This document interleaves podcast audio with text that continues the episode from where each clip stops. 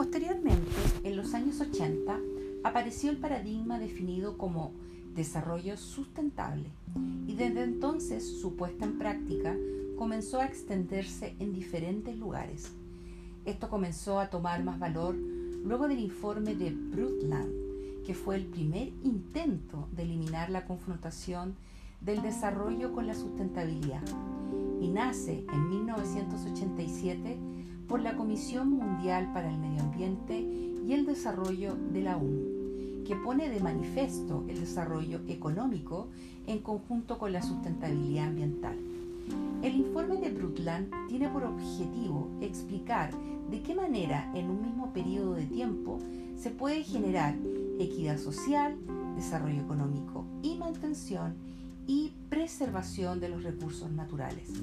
Esta comisión fue liderada por Gro Harlem Brundtland, quien deja definido el término tal como lo conocemos el día de hoy.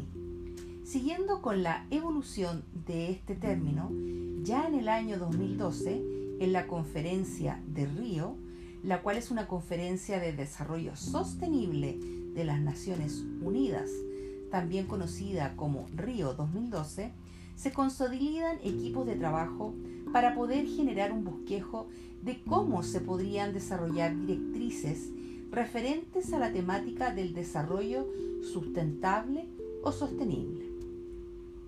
Ya al final del año 2015 se crearon los ejes principales de desarrollo sostenible de la ONU, ODS, por acuerdo de los países reunidos que apuntan a que pueden ser cumplidos para el año 2030.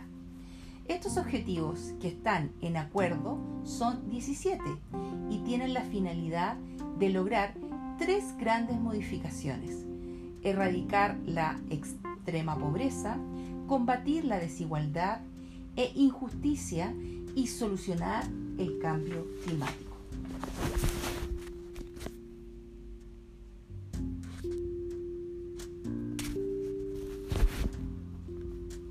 La sustentabilidad dentro de su planteamiento se desarrolla bajo tres ejes centrales, que son los que le dan vida a este proceso.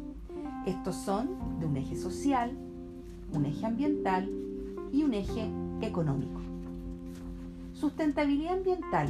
Esta dimensión plantea mantener y poder realizar proyecciones del ecosistema para que la especie humana pueda encontrar una armonía entre satisfacer lo que necesita, balanceado con un correcto uso de los recursos naturales, sin crear daños irreparables en estos y ayudar a renovarlos.